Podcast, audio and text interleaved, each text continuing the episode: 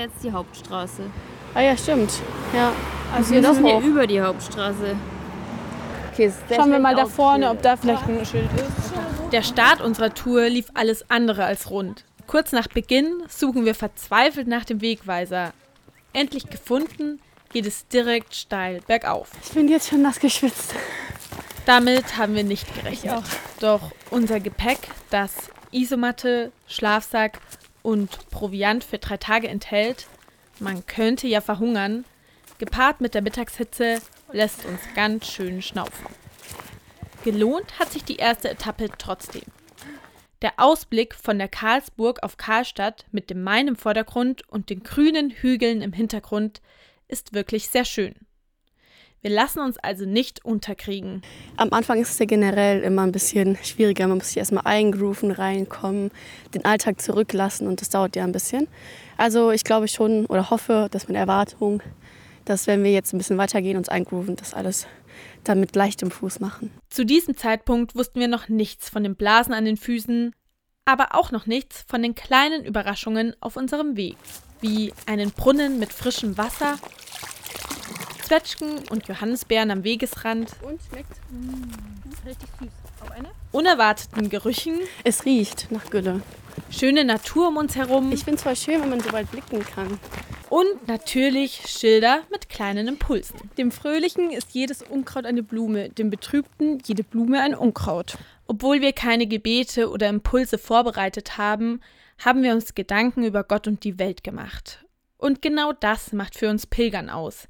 Den eigenen Gedanken Raum geben und sich mit ihnen beschäftigen. Da wir zu dritt unterwegs waren, ist das natürlich häufig gemeinschaftlich passiert. Mitgenommen hat aber jede für sich etwas. Seinen eigenen Schweinehund überwinden, einfach weitergehen und halt auch einfach mal die Welt Welt sein lassen.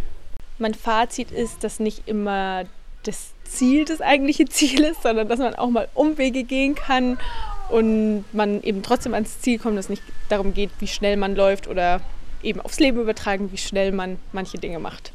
Trotz der Gedankenanstöße und den kleinen Besonderheiten auf dem Weg waren wir jedes Mal wirklich sehr froh, wenn wir abends nach 20 Kilometer Fußmarsch verschwitzt und mit schmerzenden Füßen unsere Zelte aufgeschlagen haben. Übrigens im wahrsten Sinne des Wortes. Auf dem Marienweg bezahlbare Übernachtungsmöglichkeiten zu finden, ist gar nicht so einfach. Deshalb waren wir eine Nacht auf einem Campingplatz und die zweite konnten wir auf Anfrage im Kloster Schönau schlafen. Generell ist die Infrastruktur des Weges nicht so gut ausgebaut, wie man das sonst vom Jakobsweg hört. Keine Cafés, kaum Unterkünfte, keine anderen Pilgerinnen und keine Trinkwasserbrunnen. Da waren wir auf die Gastfreundschaft der Einheimischen angewiesen. Wir füllten Wasser auf Höfen auf und wurden im Kloster Schönau mit selbstgebrautem Bier und Brotzeit versorgt. Mir persönlich hat es sehr gut getan, drei Tage einfach zu laufen und nichts anderes zu tun.